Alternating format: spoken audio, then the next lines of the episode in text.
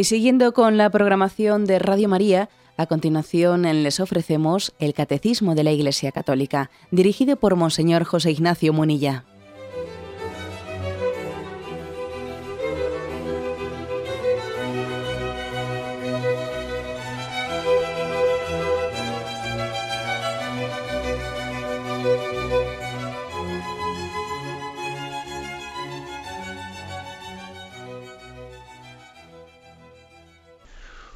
Un cordial saludo a todos los oyentes de Radio María. Un día más, con la gracia del Señor, proseguimos el comentario del Catecismo de nuestra Madre la Iglesia. Y nos habíamos quedado en el apartado que tiene dentro de la ley moral, comenzamos ahora la ley moral natural, a, partir del punto 1954. Digo que es como un apartado porque ya habíamos dicho que la ley moral, las expresiones de la ley moral son diversas. ¿eh? Está desde la ley eterna, que es la que está en la mente de Dios, ¿no? en el ser de Dios. Luego la ley natural, la ley revelada en el Antiguo Testamento y el Nuevo Testamento. Luego las leyes civiles, las leyes eclesiásticas. Hablamos de, unos niveles de esas leyes morales. Y que todas ellas tienen que estar coordinadas entre sí y que una no puede estar contra la otra, etc. ¿eh? ¿Recordáis esto? Y, y, pusimos ese ejemplo de, esa cita de Lope de Vega en la que hablaba de, cómo una ley, una ley civil no puede estar en contra de la ley de Dios y como todas tienen que estar coordinadas e integradas. Bien, pues ahora entramos en ese, en ese mm, apartado concreto, la ley moral natural.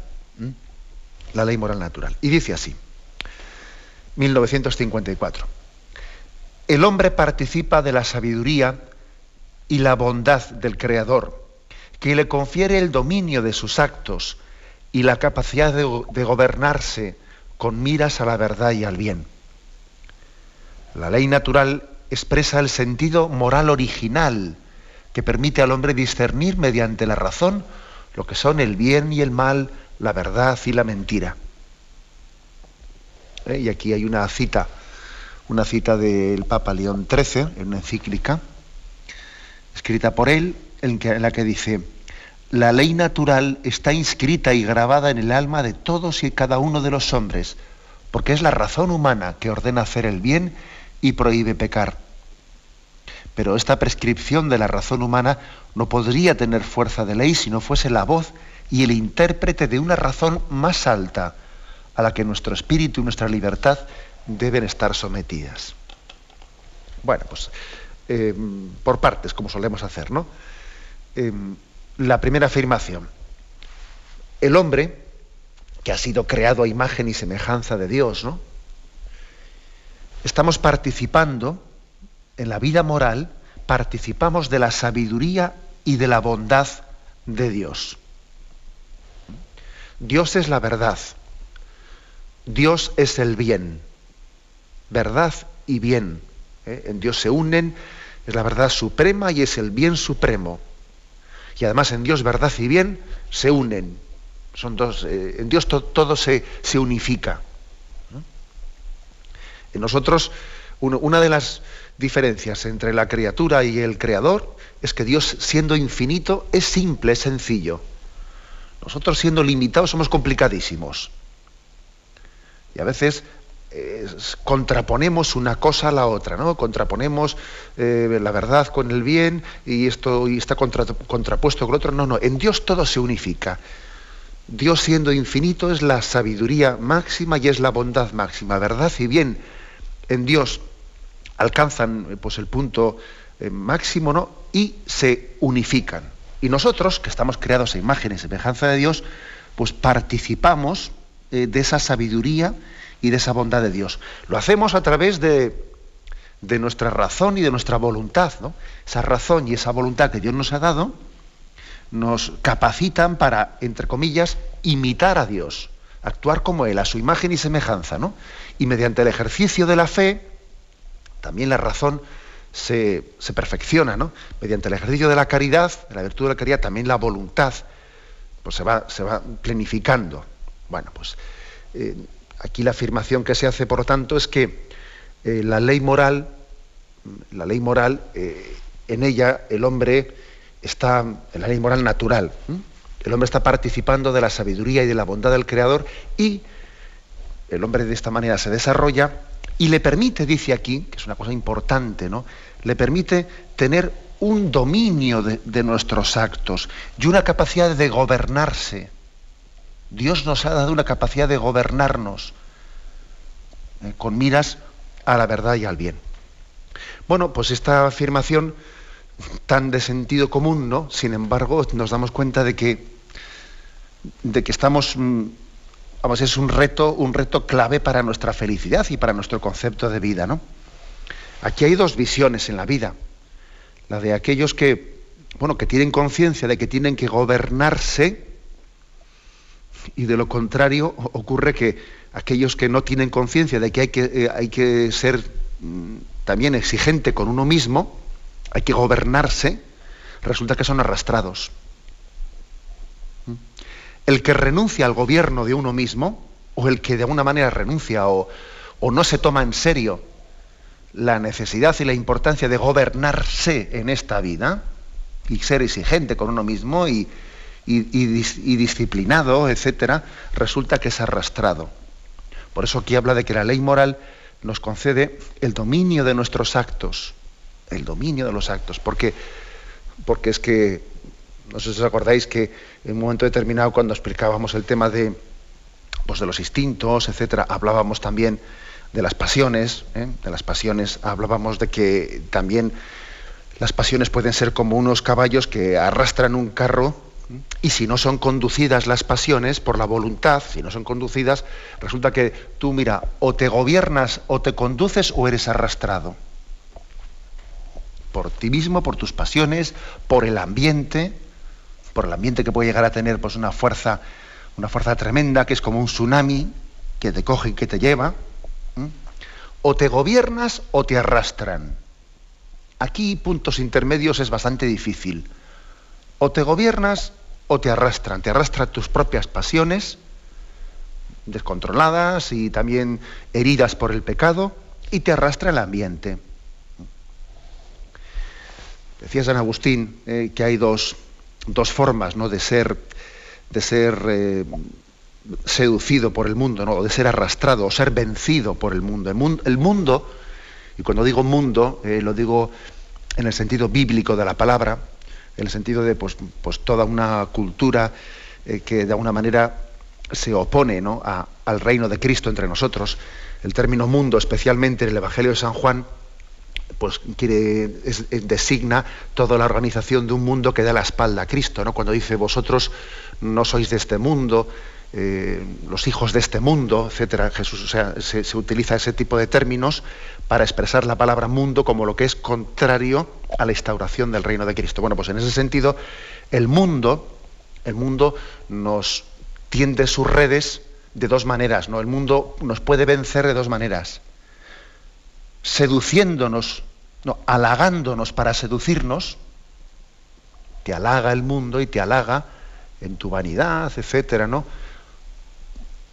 Y te halaga para seducirte y llevarte a lo suyo, o de alguna manera lo que hace es eh, asustarte, asustarte y te arrastra. O te halaga, o de alguna manera te enseña los dientes y tú te asustas. Bien sea por halagos, o bien sea por insultos, pero son dos estrategias de ese enemigo de nuestra vida espiritual que se llama el mundo. El mundo.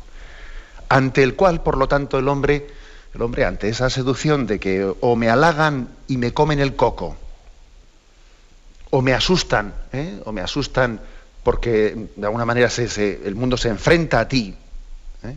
se enfrenta a ti con una cultura, con un pensamiento que tienes el riesgo de tú de dar un paso atrás por temor, ¿no?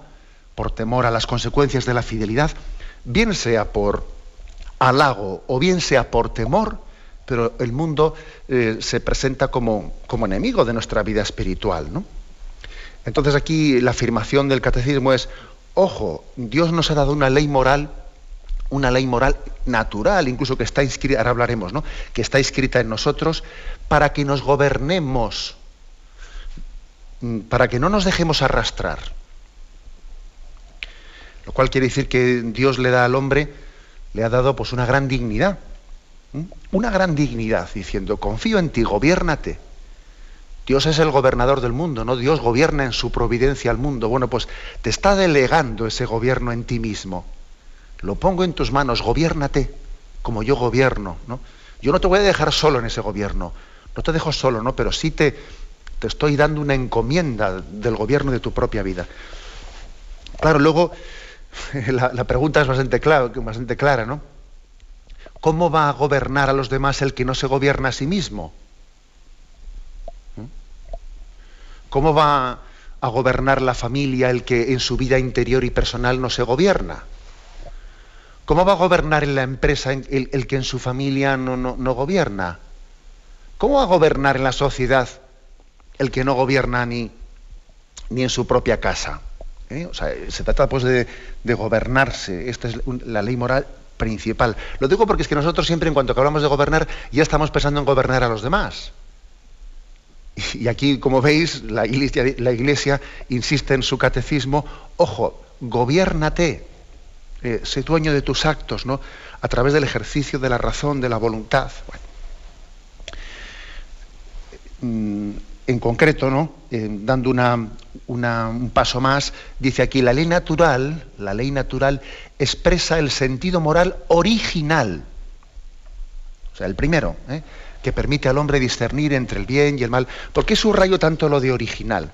Porque lo que la, lo que la Iglesia dice es que la ley natural está escrita en nosotros, o sea, es original. ¿eh?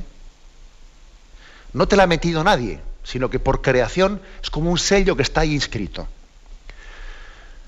Hoy en día, pues la mentalidad liberal no acepta la existencia de la, ley natural. Te dicen que eso, nada, que eso es mentira, que eso es, la cultura, la cultura, la tradición eh, cristiana, y religiosa la que ha, metido esas cosas en la cultura y entonces te han hecho creer que eso es natural, pero eso en el fondo te lo han metido en la escuela, te lo han metido en la familia, por ejemplo. ¿no? La famosa teoría de género, que sin duda alguna pues es, es en este momento pues una de las, eh, yo creo que casi la principal, ¿eh?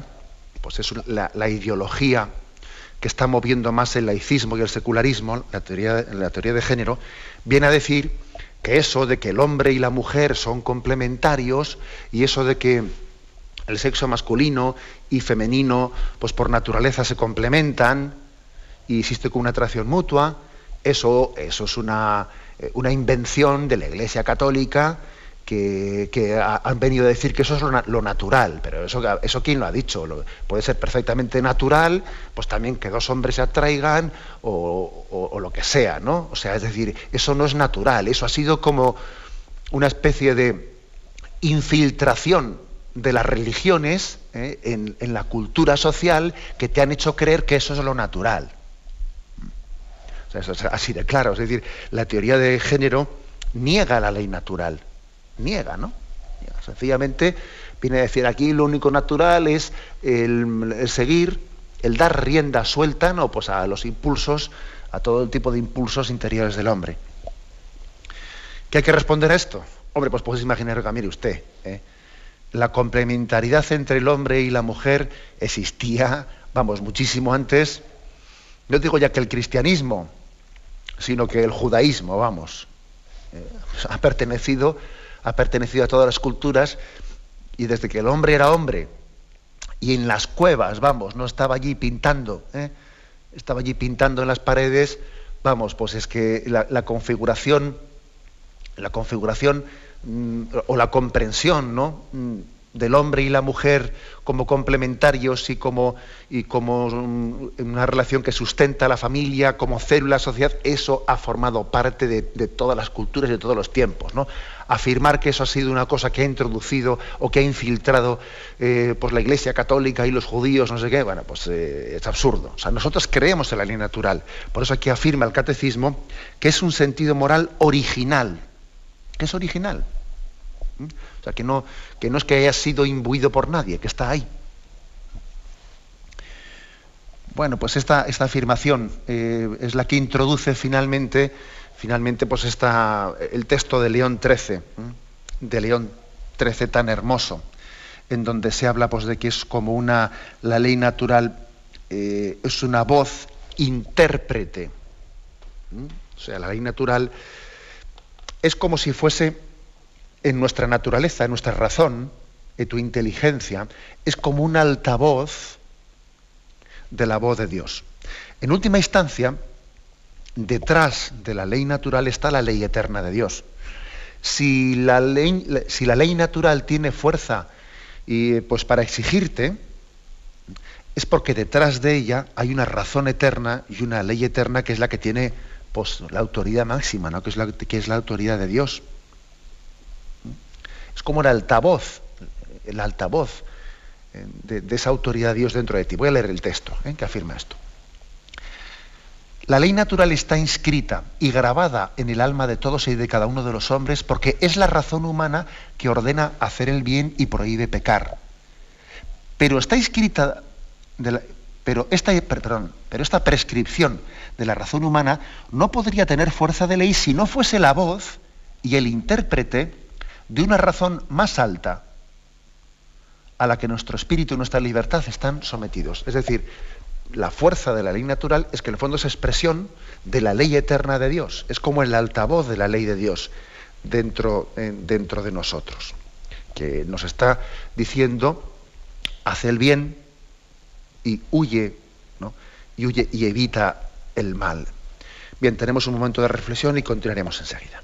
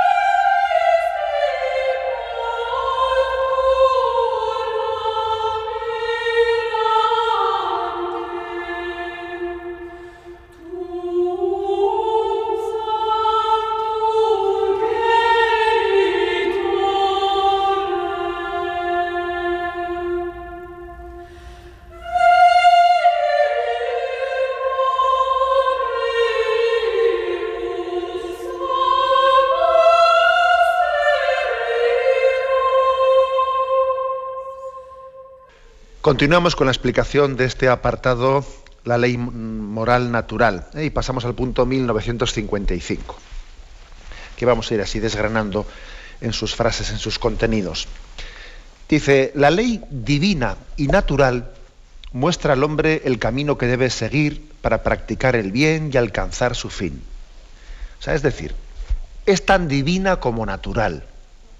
Divina porque el que el que la, puso es el creador, es el creador en última instancia, no pues el autor de esa ley natural, por eso es divina, pero también es natural. ¿Por qué? Pues porque de hecho está naturalmente sin haber sido, ¿eh? sin haber sido eh, transmitida por la educación de los hombres, sin haber sido posteriormente añadida, o sea, es natural. A eso se refiere, ¿no? este término, que, naturalmente está en la razón, esa capacidad, ¿no? Esa capacidad nuestra en la razón de, descubrir esas huellas de Dios en nosotros. Cuando digo de capacidad de practicar el bien, capacidad de discernir el bien y el mal, esas son huellas, huellas de Dios en nosotros. Ahora ya sé lo que estaréis diciendo, pero es que parece que algunos las tienen muy borradas. Bueno, sí, precisamente por eso Precisamente por eso Dios ha tenido misericordia de nosotros y no únicamente ha dejado una ley natural inscrita ahí en nuestra naturaleza, sino que sabiendo que, el pecado iba a borrar esas huellas y que a muchos les iba a costar mucho, ¿no? pues les iba a costar demasiado distinguir entre el bien y el mal, entre verdad y mentira, y que la razón se puede autoengañar muy fácil, Dios ha tenido misericordia de nosotros y se ha revelado, y, la ley revelada, de alguna manera viene en socorro para que no nos engañemos y podamos interpretar bien la ley natural. Ese es otro tema del cual ya hablaremos. ¿eh? Lo digo esto porque yo sé que cuando digo estos conceptos de que eh, pues Dios ha dejado inscrita en nosotros naturalmente una ley para distinguir el bien y el mal, verdad y mentira, pues claro, seguro que más de un oyente está diciendo, pues algunos yo creo que deben de tener lo de la ley natural, ese, vamos, esa especie de instinto natural deben de tenerlo. Eh, claro, todos somos conscientes de ello, que el pecado eh, pues ha dañado, ha herido la naturaleza. Continúa este punto del catecismo y dice, la ley natural contiene los preceptos primeros y esenciales que rigen la, eh, vida moral, los primeros y esenciales, o sea, los básicos. Tú tampoco puedes pedir a la ley, natural, pues que en ella tú seas capaz de hacer pues una serie de mm, discernimientos morales más complicados. ¿eh? pues por ejemplo, discernimientos vocacionales, otro tipo de... No, porque no, la ley moral natural se refiere a lo básico, o sea, es decir, a, rechazar el egoísmo, eh, abrirse al prójimo, eh, o sea, es decir, eso, ¿eh? adírate al bien ¿eh? y de alguna manera huye, huye del mal, ábrete al prójimo, son los preceptos básicos los que están inscritos en la naturaleza. Luego, lógicamente, pues las, eh, las, leyes reveladas, las leyes eclesiásticas, eh, bueno, pues nos permiten desarrollar, desarrollar mucho más. Entonces también no, es que, no es que pretendamos decir que en la ley natural está escrito todo. No, la ley moral, moral desarrolla muchas cosas por revelación posteriormente. ¿no? Pero dice aquí, dice que sencillamente contiene los preceptos, los primeros y los esenciales. ¿no? es una especie de ley natural que te ayuda a buscar contra, a luchar contra el egocentrismo, contra el egocentrismo que te hace entender desde el punto de vista natural que hay, que hay, que tienes, que estás llamado, estás llamado a salir de ti mismo y a adherirte al bien y a luchar contra el mal. Continúa este, este punto del catecismo y dice, tiene por raíz, en la ley natural, tiene por raíz la aspiración y la sumisión a Dios fuente y juez de todo bien, así como el sentido del prójimo como igual a sí mismo. O sea que son dos raíces de la ley natural. La aspiración a Dios y la sumisión a Dios, aspecto vertical, ¿eh? y, el sentido del prójimo. El hombre es naturalmente religioso, ojo. Es así, es decir, el hombre tiene en su interior, ¿eh? ah, pues bueno, pues una religación natural hacia Dios. El hombre es religioso por naturaleza. Es curioso, ¿no? Es curioso, oye, que, todas las culturas han tenido ese sentido de lo religioso.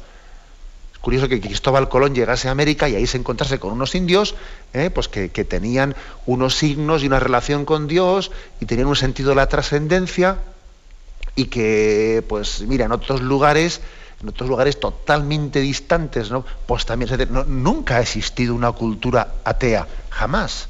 Algo querrá decir eso, ¿no? Quiere decir que de alguna manera hay también una ley natural en nosotros que, está que tiene la raíz de que el hombre tiene una religación hacia Dios, o sea, tiene una aspiración y una sumisión a Dios. El hombre es religioso por naturaleza.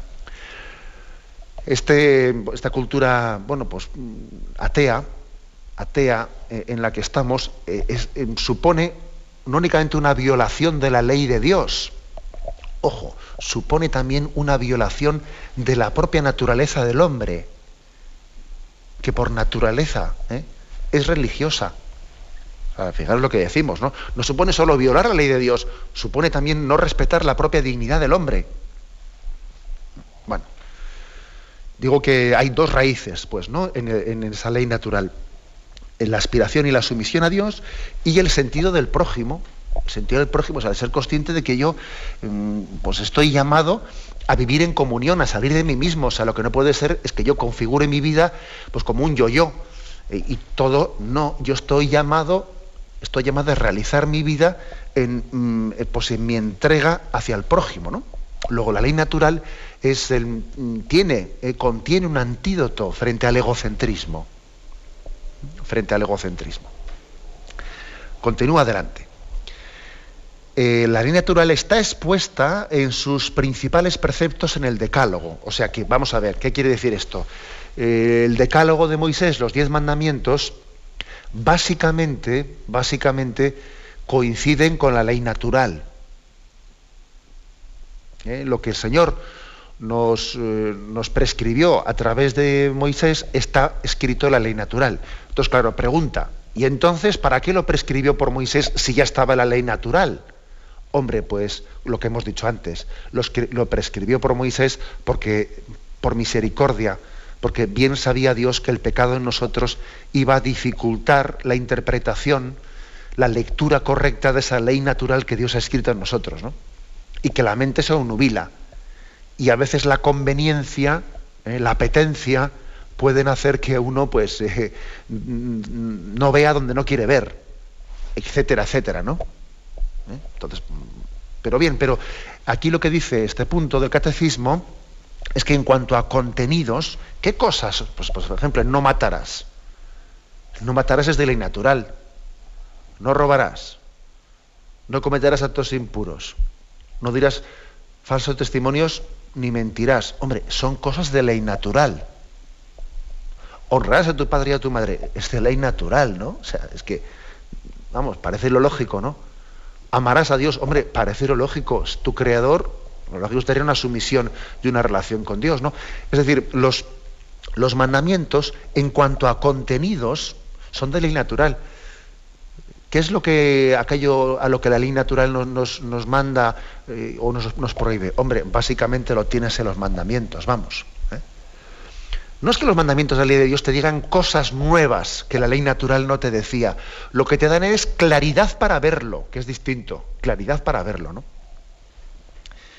Y continúa, ¿no? Este punto del catecismo. Esta ley se llama natural no por referencia a la naturaleza de los seres irracionales, sino porque la razón que la proclama pertenece propiamente a la naturaleza humana. Es decir, cuando hablamos de ley natural, no pensemos en la ecología. ¿eh?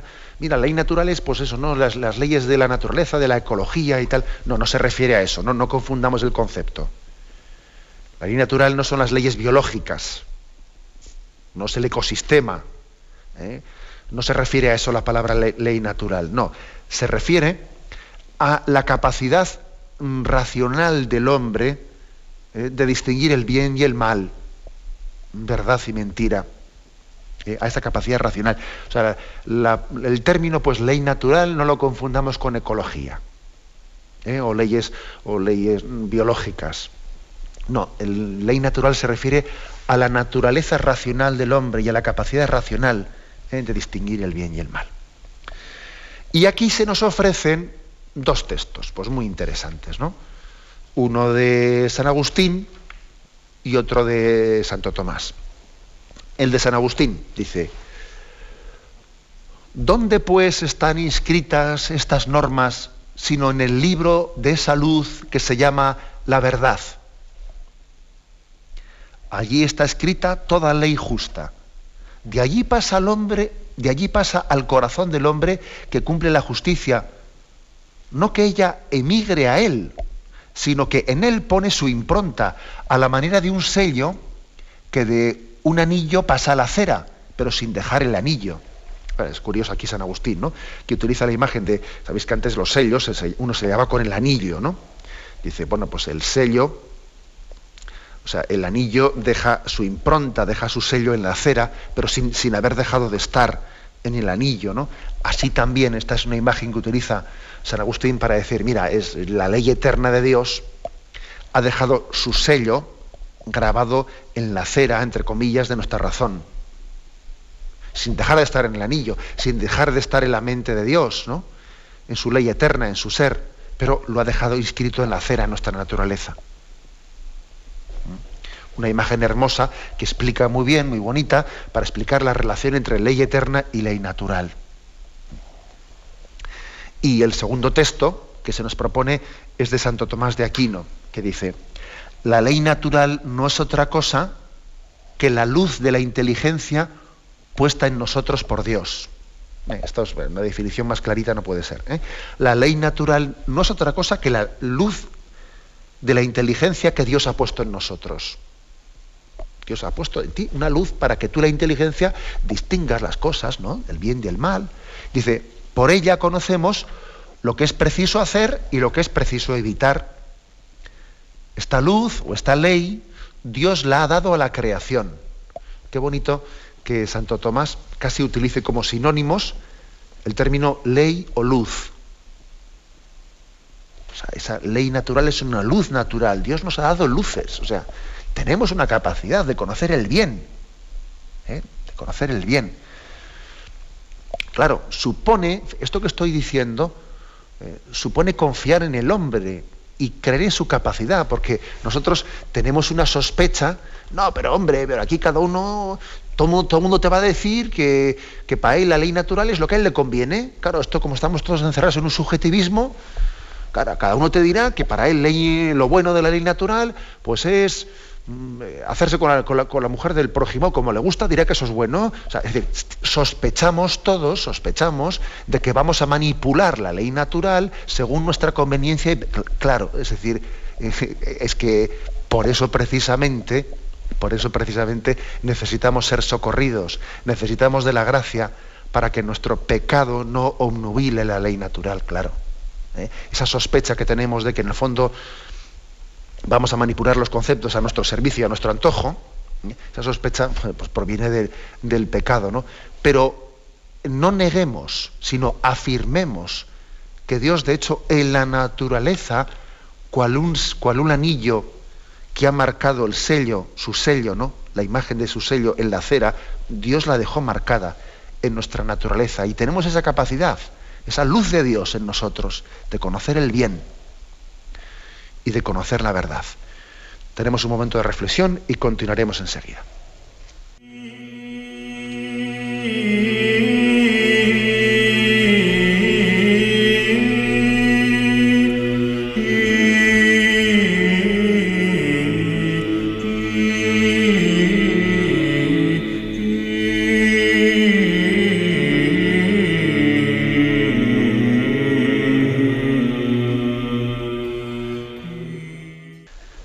Continuamos en esta edición del Catecismo de la Iglesia Católica, continuamos en la explicación de este apartado de la ley moral natural.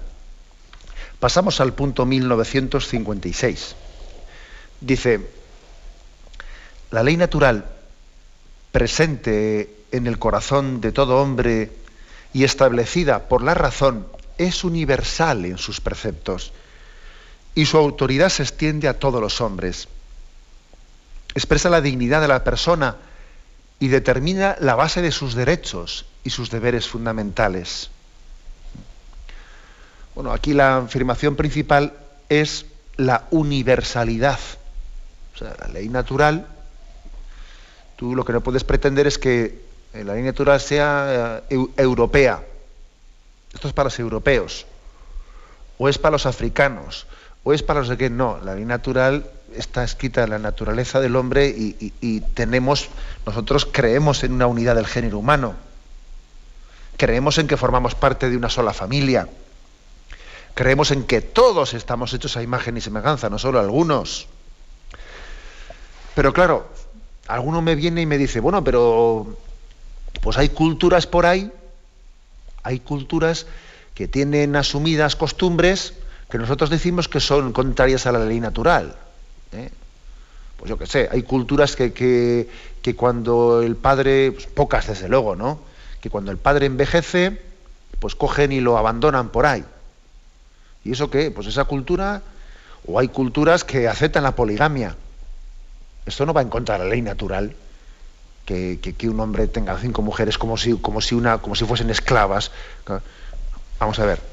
El hecho de que, de que muchas culturas hayan desarrollado costumbres, costumbres que son contrarias a la ley natural, eso no, quita de la existencia de la ley natural, sino lo único que afirma es que si después no somos asistidos y si después que, o sea, que existe una fuerza del pecado capaz de alguna manera de oscurecer la ley natural y que, necesitamos de Jesucristo y necesitamos de la redención de Jesucristo y del Evangelio pues para poder vivir dignamente y para rescatar al hombre herido por el pecado. No significa más. ¿eh?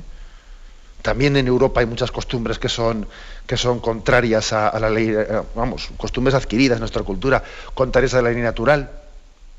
No, no hay que irse tan lejos. ¿Mm? Claro, también entre nosotros tenemos muchas. ¿Eh? Entonces, ¿cuál es, eh, ¿cuál es, por lo tanto, la afirmación que mantenemos? Pues que la ley natural es universal, que está escrita en los corazones de todos los hombres. Todos los hombres, ¿no? Puede ocurrir que, en, culturas determinadas, pues cuando uno se ha hecho pues una forma cultural contraria, contraria a la ley natural y ha hecho callo y ha endurecido su conciencia, pues eso le puede costar más después ¿eh? En su conversión. Por ejemplo, muchos misioneros cuentan pues que igual en algunos, en algunos lugares de África donde la poligamia está muy extendida, pues que uno de los puntos fuertes ¿no? de la conversión y del bautismo está en que alguien tiene que abandonar la poligamia, ¿no? Pero sin embargo es de ley natural, es de ley natural. Es decir, aunque, aunque él lo perciba como algo que le cuesta mucho, sí, sí, pero es que eso mm, ha sido de alguna manera un oscurecimiento tan grande, ¿no? Tan grande el que, el que haya llevado a ver eso como normal. Es ver como natural lo antinatural, cosa que está ocurriendo entre nosotros, ¿no? que estamos dando, le estamos dando grado de naturalidad a lo que es totalmente antinatural. Bueno, con el paso del tiempo, ¿sabes? ¿No? Pues todo, todo el mundo se va acostumbrando, sí, sí, pero las cosas son como son, no como nosotros pretendemos hacerlas. En consecuencia, ¿no? Afirmación que subrayamos la universalidad, ¿no? Eh, en todo lugar y en todo tiempo. ¿eh? Porque es que eso no es que vaya a cambiar, ¿no? Es que han cambiado tanto las cosas, ya, y va a cambiar también la ley natural, ¿no? La ley natural no cambia. La ley natural no es cuestión de... Eh, esto suele ser un engaño muy frecuente. Ojo, porque digo que yo veo muchas personas buenas, buenísimas, vamos, ¿no? Que te dicen, claro, es que han cambiado tantas cosas, mire usted, cuando éramos jóvenes no sé qué, y entonces te, ponen, te ponen el ejemplo pues yo qué sé, de que antes la misa la tenían en latín, o antes no sé qué, o antes no sé cuántos, y cómo han cambiado las cosas, y mire usted que antes íbamos al baile y no nos permitían y tal y cual. Entonces, te ponen ejemplos de esos y, no tienen la capacidad de discernimiento de decir, pero hombre, no me confunda usted, eh, pues la, ley natural o lo básico, pues con unas costumbres culturales que podrán, que podrán ir, cambiando, ¿no? O sea, a veces nuestra, bueno, pues nuestra percepción personal nos impide distinguir que lo esencial, lo básico, no puede cambiar nunca, porque está inscrito en la ley natural. Está escrito en la ley natural. Y aunque aparentemente haya ciertas formas que han cambiado mucho, lo esencial no ha cambiado nada. A ver, la Iglesia Católica, los valores que predica hoy son eh, distintos a los que predicaba antes del Concilio Vaticano II. Pero ¿cómo van a ser distintos, hombre? Son absolutamente los mismos. Entonces, aunque haya cambiado ciertas formas, ¿verdad? Y los valores que predicamos ahora son los mismos del Concilio de Trento. ¿Cómo van a ser distintos? Y, el Concilio de Nicea, los mismos. O sea, es decir, hoy en día uno de los engaños en los que caemos fácilmente suele ser el engaño de percibir, ¿eh? percibir una especie de, continuo cambio, ¿eh? continuo cambio y no nos damos cuenta de que en lo esencial, en lo fundamental, la predicación cristiana está, lógicamente no puede ser de otra forma. De lo contrario seríamos unos traidores al mensaje de Jesucristo. Lógicamente nos estamos afianzando pues, en lo sustancial y en concreto en la ley natural. ¿eh? En concreto, también, también lógicamente la ley revelada, ¿no? que tampoco podrá cambiar. Pero también la ley natural forma parte pues, de ese patrimonio universal ¿eh? y eterno, como eterna, ¿eh? bueno, como, porque participa de la eternidad de Dios y está inscrito en la naturaleza de todo hombre. Bueno, pues esto, tiene su importancia, subrayarlo una y otra vez. Y aquí viene, para sorpresa, para sorpresa nuestra, Pues resulta que el catecismo nos hace una cita, pero fijaros bien, estamos hablando de la ley natural, ¿no? Pues no nos cita, como nos tiene acostumbrados el Concilio Vaticano II, o no nos cita a San Agustín, no nos cita a un Santo Padre, resulta que nos cita a Cicerón. Ahí va. Nos cita a un filósofo griego anterior a Jesucristo, vamos, de, pues que creo que nació, si no me equivoco, allá por el año ciento y pico, 106, algo así, antes, antes de Jesucristo, y el catecismo de la Iglesia Católica nos trae aquí una cita de Cicerón.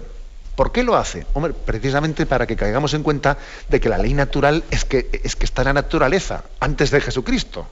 Y además en, todas las culturas y en todos los tiempos, ¿no? Cita de Cicerón, fijaros, ¿eh? dice aquí.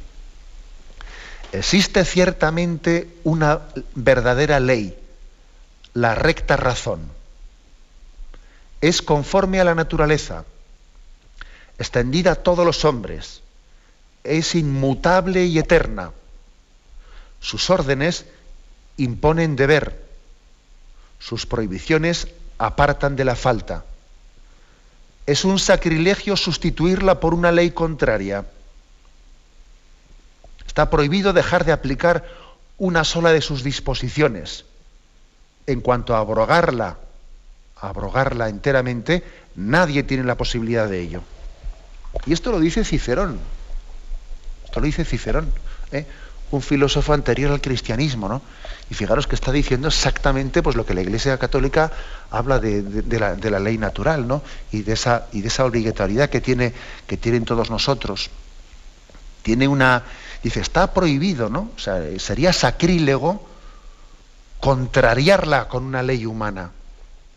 Sería sacrílego una barbaridad que nosotros eh, estuviésemos contradiciendo eh, esa ley natural con la con la ley con, leyes humanas ¿no? ¿no?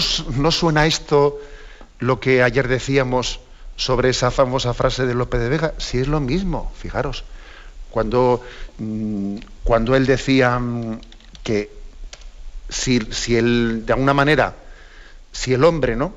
Si el hombre está contradiciendo la ley, la ley divina, está sencillamente contradiciendo eh, su propia esencia. Decía, todo lo que manda el rey, pero va contra lo que Dios manda, no tiene valor de ley, ni es así, ni es, no tiene valor de ley, ni es rey quien así se desmanda. Ahora dice Cicerón, fíjate tú bien, dice Cicerón 100 años antes de Jesucristo, es un sacrilegio sustituir la ley natural por una ley contraria. Es decir, es un sacrilegio que alguien pretenda que una ley humana vaya en contra de la ley natural. Si es que estamos diciendo lo mismo. Por eso el catecismo ha tenido, yo creo que, el gran acierto de traer una cita de, un autor como Cicerón, para recordarnos esto. Bueno, yo concluiría diciendo, pues, que la ley natural expresa la dignidad de la persona humana. Es la base de sus derechos y de sus deberes fundamentales, ¿no? Así dice aquí, ¿no? Qué gran dignidad tiene el hombre, qué gran dignidad, es la base ¿eh? de sus derechos y sus deberes. Si tú en el fondo no crees en la ley natural, el hombre no tiene tanta dignidad. Claro, no tiene tanta dignidad porque yo puedo hacer con él un poco lo que quiera, porque no hay nada bueno por sí mismo, no hay nada malo por sí mismo. Todo depende de si me conviene o no me conviene. Luego, el hombre es mucho más fácilmente manipulable. Si no existe ley natural, hombre, podemos hacer con el hombre lo que en cada momento nos convenga. Sin embargo, si hay una ley natural, eh, el hombre eh, está mucho más, mm, hay muchas razones morales para que el hombre eh, se sienta protegido, ¿no? porque no dependerá de la interpretación de, los demás, no dependerá de lo que es considerado políticamente correcto, no dependerá del capricho de los gobernantes, sino que estará protegido por unas leyes, por, una, ley previa que es la ley natural que le da dignidad, le protege a sí mismo, al mismo tiempo que le da sus derechos y sus deberes, por supuesto. ¿eh? O sea, el reconocimiento de la existencia de la ley natural está protegiendo al hombre, ¿no? de muchos peligros, de ser manipulado caprichosamente, ¿no? Pues por, mm, pues por los demás, o de manipular él a los demás caprichosamente. Lo dejamos aquí. Hemos querido comentar los tres primeros puntos de este apartado de la ley moral natural. Continuaremos Dios mediante mañana. Me despido con la bendición de Dios Todopoderoso. Padre, Hijo y Espíritu Santo descienda sobre vosotros. Alabado sea Jesucristo.